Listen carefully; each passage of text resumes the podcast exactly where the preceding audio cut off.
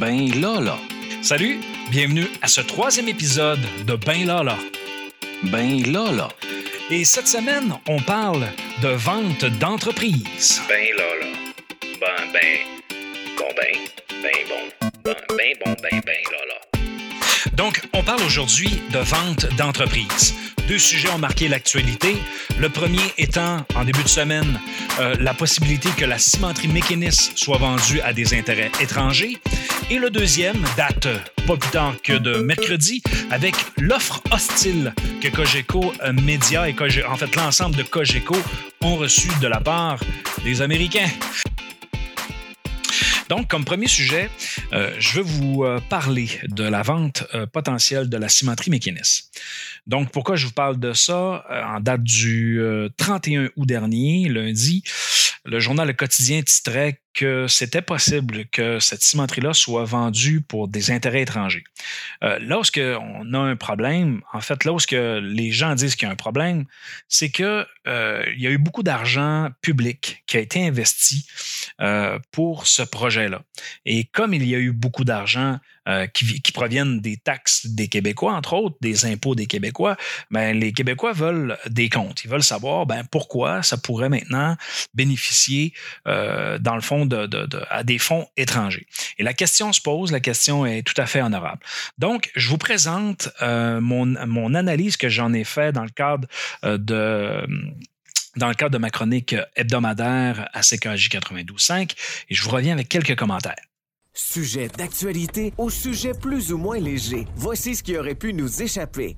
La gang des chaînes présente dans l'angle mort de Rochefort. Avec notre chroniqueur Benoît Rochefort.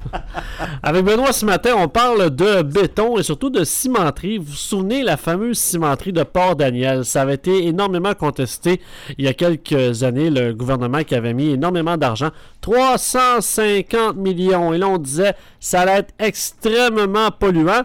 Ce qu'on apprend ce matin, euh, Benoît, c'est que le 350 millions du gouvernement ne le reverra pas. Hein? Mais en fait, euh, je suis pas prêt à dire ça. Euh, et pourquoi je voulais qu'on parle de ça, même s'il y en a qui pourraient me dire, ouais, mais Benoît, c'est un sujet glissant. Euh, c'est un peu l'objectif de, ma chronique, hein, c'est de voir les choses avec un autre angle. Tu sais, je, je veux pas refaire le débat ce matin de l'aspect environnemental, de, de- des investissements qui ont été faits. Pour moi, c'est pas ça qui est important ce matin. Ce qui est important, c'est de dire, en fait, c'est de, le prendre sous l'angle. On a une entreprise, une cimenterie. Euh, il y a eu de l'argent qui a été mis là-dedans. Ils l'ont développée. Euh, elle est en opération.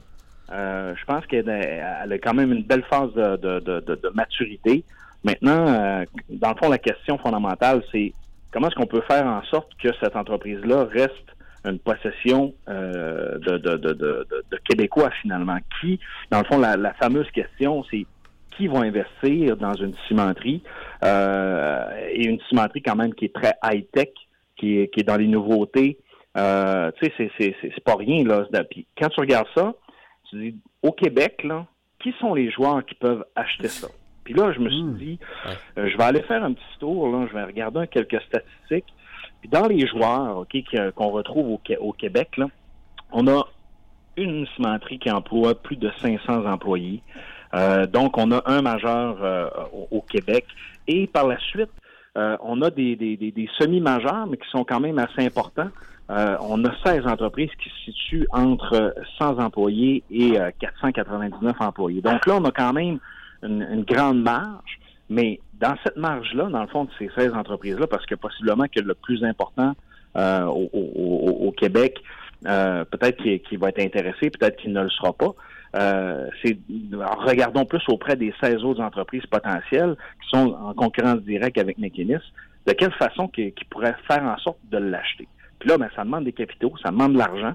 Puis là, ben, ça veut, est-ce que, est-ce que ces entreprises-là ont également le, le rein- des reins assez solides pour être capables de le faire? Autre question qu'on va se poser, c'est euh, la distribution maintenant de ça. Qui, qui aurait un intérêt d'acheter une cimenterie? Moi, si je vous pose la question, là, les gars, ce matin, selon vous, qui a un intérêt d'acheter une cimenterie? Ben, la mafia? Bon, ok, on tombe encore, on tombe encore dans. Ça paraît- Ben non, mais tu sais, euh, on dit qu'il coule, euh, qu'il coule les ennemis dans le fleuve. Fait que, il- Bah, là, on écoute. là, Avec une compagnie de 31, c'est la sleeping bag. Avec une compagnie de sleeping bag, je sais pas, moi. Elle est bonne? Mais- Je, je fais des blagues. Ah non, ben elle est bonne, elle est bonne. Non, mais évidemment, c'est parce que j'ai pas de réponse euh, à qui serait intéressé à acheter Ben, Au Québec, surtout. des là. compagnies qui font de l'entretien de route, je sais pas, ils parlent de plus en plus des fois de faire Ouais, certaines mais on en Exactement. Les, les, les, fameux entrepreneurs qui, euh, euh, tu sais, les, entrepreneurs importants qui contrôlent la chaîne d'approvisionnement dans la construction du début jusqu'à la fin. Euh, pointons par exemple ces grandes entreprises-là au Québec. Euh, je connais pas celles qui sont situées dans le coin de Montréal, euh, mais il y en a des entreprises comme ça qui ont qui ont, qui ont grandi par acquisition puis que euh, ils sont pas nécessairement directement reliés à, des cimenteries ou qui en possèdent déjà et que peut-être eux seraient intéressés d'augmenter dans le fond leur euh, leur, leur, offre ou de diversifier qu'est-ce qu'ils font euh, avec une cimenterie. Ça, c'est une possibilité des fois qu'on qu'on pense pas. On se dit qui sont les, les, les, les, les, joueurs les plus intéressés? Là, actuellement, tu sais, dans le fond, euh, on nous relate notamment dans le quotidien ce matin, euh, ils disent, bon, qu'il y a une entreprise euh, euh, qui, qui, qui, qui est intéressée, une entreprise québécoise, mais dans le fond, il met un peu sur le couteau la gorge au gouvernement en disant, ben là, il va falloir que j'aille soit un prêt sans intérêt ou que j'aille, euh, dans le fond, un, un soutien financier quel- quelconque. C'est comme, attends un peu, là, si on prend ça sous l'angle des affaires, si l'entreprise ou le, le, le- dans le fond, si l'usine a un business case favorable, positif, qu'on est capable de dégager des profits, pourquoi j'aurais besoin de subventionner, d'autant plus que la technologie puis la construction a déjà été subventionnée? Pourquoi je rajouterais une couche de plus quand cette entreprise-là, dans le fond, va, va peut générer des profits? Ça, c'est une autre question qu'on peut se poser. Puis l'autre question, c'est si tu veux la vendre, les profits, dans le fond, euh, oui, c'est vrai que les actionnaires là, euh, vont, vont retirer un bénéfice, mais par la suite, l'opération de ça, là, les 310 emplois là, que, que, que, fait, fait, fait virer par année, qu'est-ce qui va se passer avec ça? Autre chose, autre élément, vous voyez, je pose plein de questions ce matin.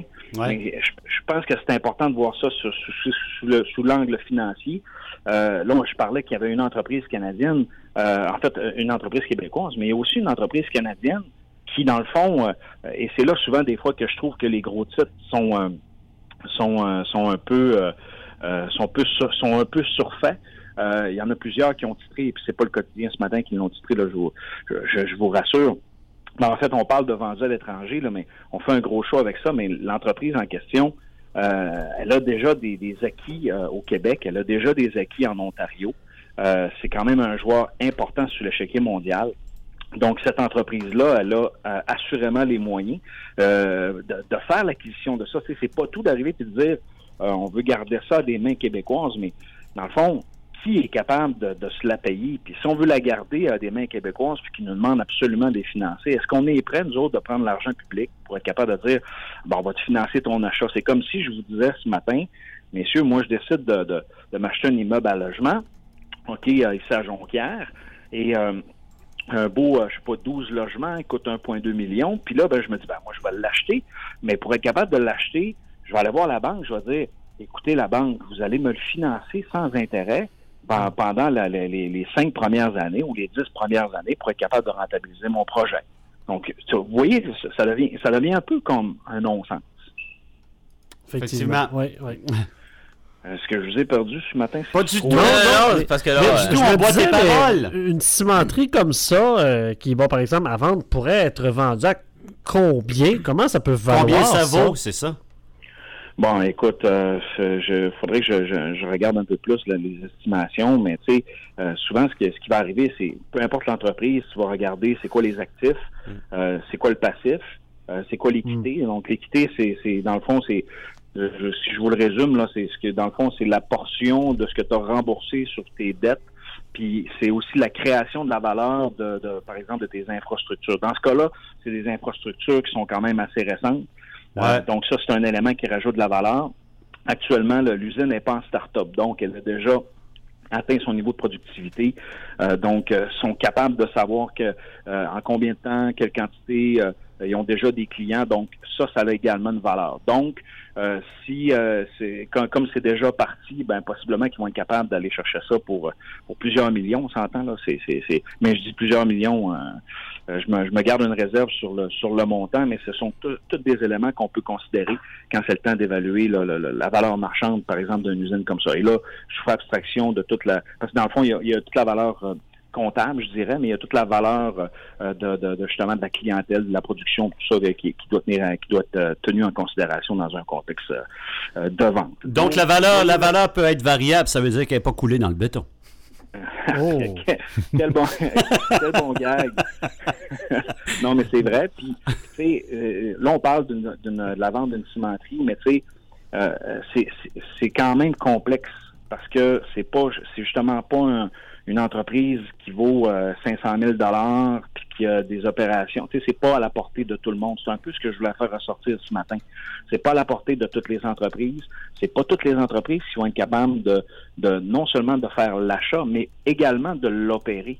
Parce que opérer une cimenterie, je sais pas pour vous autres, là, Ouais. opérer une cimenterie, là, ça demande des connaissances en, en production. C'est pas n'importe qui qui peut non plus euh, dire OK, je vais en faire l'acquisition, je vais le rajouter dans mon business case, puis là, finalement, on, on va mettre des gestionnaires là, puis ils vont nous alimenter. Un peu là, ça peut devenir un danger, ça aussi, parce que euh, tu veux contrôler toute la gestion de ça. Puis, tu sais, une entreprise qui fait l'acquisition euh, d'un- d'un- d'un- d'une cimenterie ou peu importe l'entreprise, qu'est-ce qu'est-ce que l'entreprise veut faire? Elle veut maximiser ses profits. Ça veut dire que quand elle a vu les états financiers de l'entreprise, ben, elle a dit, ben, moi, je pourrais faire ça de telle façon, de telle façon différente, qui va me permettre également de dégager plus de profits. Le fait que moi, je l'achète de par mes avantages que j'ai dans mon réseau, euh, dans mes clients, dans mes partenaires, dans mes entreprises que je possède, je peux en tirer un avantage complémentaire. Donc, ça, c'est tous des éléments qui sont à tenir en considération. Mais là, étant donné que c'est gros, que tu sais, c'est, c'est, pas une binerie qui est à vendre, ben, ceux-là qui vont être en mesure de se qualifier, ben, on a plus de chances que ça soit soit de la grande entreprise ou un, un- un groupe important au Québec qui, eux, vont, vont vouloir diversifier, dans le fond, qu'est-ce qu'ils offrent. Euh, ou ça va être justement une entreprise à l'international qui, elle, va être capable de payer. Mais ça, c'est, plate, mais c'est un peu la loi du marché euh, en, quelque sorte. Mais c'est sûr que moi, personnellement, là, Benoît Rochefort, j'aimerais ça que ça, ça, ça reste à des mains, euh, à des mains québécoises. Québécoise, effectivement.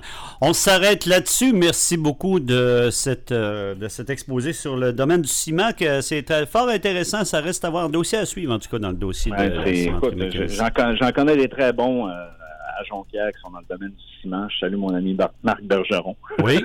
Salut, Marc. Hey, bah, Euh, puis ça- oui? Hey, en, en passant, juste un petit mot de la fin, messieurs. Oui. Tantôt, euh, vous, vous aviez en entrevue euh, la présidente euh, des voyageurs. Oui. Audrey Tremblay, oui. Hey, félicitations à l'organisation, parce que c'est vraiment pas évident ce qu'ils ont eu à vivre cette année. Là. Puis tout le conseil d'administration, je, je- je sais qu'ils mettent de l'huile de bras là-dessus. Là. Fé- félicitations à la, à la gang. C'est important qu'on qu'on leur euh, lève notre chapeau. Merci beaucoup, puis bonne journée, puis on se retrouve la semaine prochaine, Benoît. Salut, bye bye. Dans l'angle mort de Rochefort, avec Benoît Rochefort, tous les mardis autour de 7h45. Donc, c'était ce que j'ai offert euh, comme euh, chronique cette semaine. Euh, cependant, je voudrais revenir sur un élément. Lorsqu'on veut analyser un- une situation comme ça, euh, c'est important d'avoir un modèle qui va nous permettre de comprendre l'environnement externe de l'entreprise. Et quand je parle de l'environnement externe, euh, ce sont les différentes composantes qui mettent de la pression sur l'entreprise. Euh, souvent, on va parler de l'aspect politique, de l'aspect économique, de l'aspect social, de l'aspect légal, euh, de l'aspect économique. Donc, ce sont sou- souvent les cinq variables qu'on va utiliser et souvent un truc qu'on va se dire, ça, on, on va dire le modèle PESTEL parce que dans le fond, euh, c'est l'acronyme de la- l'acrostiche pardon de, chacune des lettres, de chacun des mots qu'on va analyser que je viens de vous euh, mentionner. Donc, lorsqu'on prend le temps de faire le tour de ça, ben, euh, souvent, ça nous permet de, faire, de se faire une tête et d'avoir une opinion euh, sur, sur justement une situation donnée, sur un, sur un marché donné. C'est pourquoi, dans un cas que ce soit de vente ou d'acquisition d'entreprise, on va prendre le temps d'analyser les différentes variables de l'environnement externe de l'entreprise.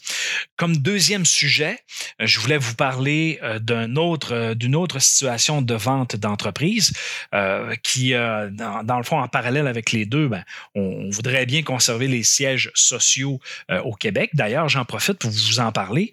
Quand ce sont de, de grandes entreprises qui sont à vendre ou qui, qui doivent être vendues ou que les, dans, le cas, par exemple, de Cogeco, euh, vivent une, euh, une offre d'achat hostile, on va y revenir tout à l'heure, euh, eh bien, ces entreprises-là euh, ce, qui est important, dans le fond, c'est, en tout cas pour nous, c'est de conserver ces sièges sociaux-là, le, centre de décision à l'intérieur du Québec. Et pourquoi ça fait l'actualité et pourquoi les gens en parlent de ça, c'est que l'enjeu décisionnel dans les entreprises, c'est dans les sièges sociaux. Euh, depuis, je dirais, les 15-20 dernières années, euh, il y a beaucoup de sièges sociaux qui étaient situés à Montréal qui ont migré, entre autres, vers Toronto. Euh, aux États-Unis, il y, a, certains sièges sociaux comme ça qui sont partis des côtes et qui se sont dirigés vers le centre des terres pour différentes raisons, notamment pour être plus près de, de, je dirais, de- d'autres décideurs. Donc, le déplacement de sièges sociaux ont une incidence sur les décisions, la rapidité des décisions, euh, mais aussi tout l'aspect, tu sais, je vous parlais de l'analyse euh, de l'en- de l'en- de l'environnement social. Euh, c'est sûr, quand tu es au Québec, tu as une société qui est francophone majoritairement. À Montréal, c'est quand même différent un peu parce que tu as beaucoup plus de multiculturalisme, tu as beaucoup plus d'anglais, tu as beaucoup plus d'autres langues également. Donc, il faut tenir ça en considération. Mais ce qui est important, c'est lorsqu'on conserve un siège social au Québec, eh bien, il y a quand même cette pression sociale-là dans la, prise de décision qui fait en sorte que, euh, d'une façon, je dirais, euh, indirecte, il y a comme une pression sociale sur certaines décisions. Quand les syndicats font des moyens de pression, quand la population appuie les travailleurs ou appuie l'entreprise ou appuie, euh, tu sais, ça fait, ça, amène un- une dimension différente. Donc, lorsque le siège social quitte, s'en va vers un autre pays, ben à ce moment-là, c'est plus difficile de se faire entendre. Des fois, le, le relais d'information vers le décisionnel euh, n'est pas toujours évident. Euh, je vous ramène, par exemple, quand euh, Rio Tinto a, acheté Alcan ici, ben, pendant un bout de temps, ils ont conservé un siège social à Montréal. Euh, mais euh, on s'est aperçu assez rapidement que oui, ils en ont conservé un, mais que les décisions euh, se prenaient outre-mer et que là, il fallait, c'est en Angleterre que ça se passe. là. C'est pas, pas, à- c'est pas à Montréal, c'est pas au Québec. Donc, on s'est aperçu que les décisions étaient plus loin, plus dirigées internationales parce que c'est un groupe qui est international. Et là, ben, on perd un peu cette fameuse couleur-là. Donc, l'enjeu souvent dans la vente de grandes entreprises, c'est de conserver les sièges sociaux locaux, de conserver le décisionnel local. Quand je parle local, je parle du Québec, OK? Euh, pour qu'on puisse dans le fond, être près de deux. Et, c'est le fun, c'est- bon pour nous au, Québec d'avoir euh, des fleurons euh, comme, Coge- comme Cogeco, entre autres, qui, qui, qui est une entreprise qui vient de Trois-Rivières, qui a été fondée il y a environ une cinquantaine d'années euh, à Trois-Rivières et que ça a pris de l'expansion de façon incroyable partout au Québec. Et que soyons fiers de ça parce que, tu ils ont quand même reçu une offre de 10 milliards. Euh, donc, je reviens sur, euh, dans quelques instants sur l'offre d'achat hostile que Cogeco a vécu. Euh, je voulais seulement compléter sur les sièges sociaux. Alors, en passant sur ce que je vous, euh, sur ce que je vous dis, n'oubliez pas que sur le site web benlala.ca, euh, lorsque vous voyez l'épisode dans le bas, je mets les liens des articles que je commente et d'où je prends l'information pour vous parler. Euh, bien sûr, vous comprendrez que euh, j'y mets mon, mon, mon, mon, opinion et ma perception à, à l'entour de ça, mais vous pouvez consulter l'ensemble d'in- d'informations sur les liens en bas.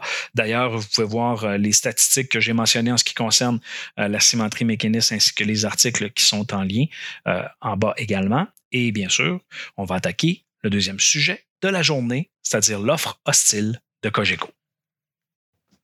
Donc, pour débuter, euh, ce sujet est quand même assez intéressant parce que euh, ça nous fait voir des notions de, finances et on va s'organiser pour y aller euh, simplement. C'est-à-dire, premièrement, on, va se poser la question, c'est quoi une, une offre d'achat hostile? Donc, dans le fond, une offre d'achat hostile, c'est une offre d'achat qui est faite par une entreprise, une autre entreprise pour l'achat de blocs d'actions ou pour l'ensemble des actions pour la prise de contrôle d'une autre société. Donc, une offre hostile, c'est une offre qui est non sollicitée par euh, l'entreprise, en, fait, le- le- l'entreprise qui la reçoit. Dans la majorité du temps, c'est une négociation qui débute, par exemple, entre deux parties. Ils ont des discussions, puis après ça, ils vont faire euh, une offre comme ça, une offre hostile, dite publique. Euh, et là, à ce moment-là, les, actionnaires peuvent parler entre eux, puis commencer à décider, bon, OK, est-ce qu'on vend ou est-ce qu'on vend pas? Euh, dans, le cas, présent, c'est quand même un fleuron québécois qui a subi cette offre hostile-là, dans le fond, de part avec Rogers et un partenaire américain. Donc, c'est quand même une transaction qui, qui en fait, c'est quand même une offre de- d'environ 10 milliards de dollars et dont 800 millions qui pouvaient revenir directement à la famille québécoise, euh, qui, euh, qui est majoritaire au conseil d'administration et, en et en actionnariat euh, dans l'entreprise. Et d'ailleurs, tant et aussi longtemps que la majorité des actions qui sont possédées par la famille, en fait, tant qu'eux ne veulent pas vendre, ben, l'entreprise ne sera pas vendue parce qu'ils ont la majorité du de la décision. Cogeco, en bref, c'est quoi? C'est 3150 employés au Canada, c'est quand même beaucoup. Euh, des revenus de 2,4 milliards, profit net 444 millions. Donc, euh, c'est une entreprise qui, a été créée à partir de Trois-Rivières. Euh, ça a grandi un peu partout au Québec. Donc, euh, ils sont présents au Québec, en, Ontario, au Connecticut, au Delaware, en Floride, au Maine. En bref, sont, sont présents un peu partout aux États-Unis euh, également. Donc, c'est un fleuron. Dans ce cas-ci, il y en a qui pourraient se dire, ben ouais, mais pourquoi il ne pourrait pas se faire acheter par, par Vidéotron, par exemple? Mais bien, Vidéotron possède déjà plusieurs propriétés médias, dont la câblo-distribution, mais ils ont aussi tout l'aspect des médias et euh, ce qui fait en sorte que euh, ça peut devenir compliqué parce que Cogeco, dans certaines régions du Québec, contrôle euh, une bonne partie des médias. Alors, dans le fond, ce qui pourrait arriver, c'est que si Vidéotron achetait, il se ramasserait avec en fait une trop grande concentration des médias et le Bureau de la concurrence ne pourrait pas l'accepter. Le CRTC possiblement s'objecterait également et il y, a- il y aurait des compétiteurs dans le secteur des médias qui, qui ne se sentiraient pas à l'aise avec ça. Euh, donc, euh, c'est quand même intéressant à voir parce que actuellement, euh, les actionnaires de Cogeco sont près de leur valeur, c'est-à-dire ils disent non, nous, on ne veut pas vendre, et ainsi de suite. Mais dites-vous une chose, c'est que le jour où ils, vont rajouter peut-être un prix, moi je pense qu'ils vont assurément refaire une offre. Ils ont ouvert les enchères d'une certaine façon avec cette offre-là, euh, qui était quand même assez alléchante. Mais tu sais, quand on regarde les revenus, euh, le, le profit net, le nombre d'employés, euh, ça va bien, tant et aussi longtemps que euh, la famille qui est à la tête de cette entreprise-là euh, ne décide de, de ne pas vendre, puis qui sont heureux dans ce qu'ils font, ben c'est pas juste une question de, d'appât, d'a- d'appât du gain, de dire OK, on, on fait de l'argent. Ils en font déjà. Donc, on va juste leur, ils vont juste en avoir plus finalement en bout de la ligne. Mais la question à se poser, c'est est-ce qu'ils, ont encore du plaisir à faire ce qu'ils font?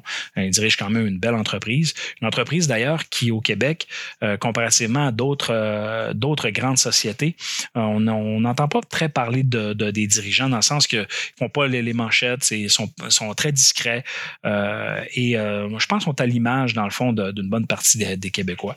Alors, voyons maintenant qu'est-ce qui va se passer avec ça, parce que l'entreprise, se- en fait, est attrayante pour la concurrence, euh, sont attrayantes pour des majeurs qui voudraient attaquer, par exemple, le marché du Québec, le marché canadien et même une partie des États-Unis. Euh, alors, euh, c'est un dossier à suivre. On pourra, en fait, en reparler. Alors, c'est ce qui complète notre troisième épisode euh, de Ben Lala. J'espère que vous avez apprécié. Euh, vous pouvez consulter les liens euh, des articles et le contenu qui est en bas de la publication sur le site benlala.ca. Je vous invite à aimer la page Facebook et bien sûr à partager si le cœur vous en dit. Sur ce, ciao, bye. Ben, ben, ben, ben bon, ben, ben bon, ben, ben, là.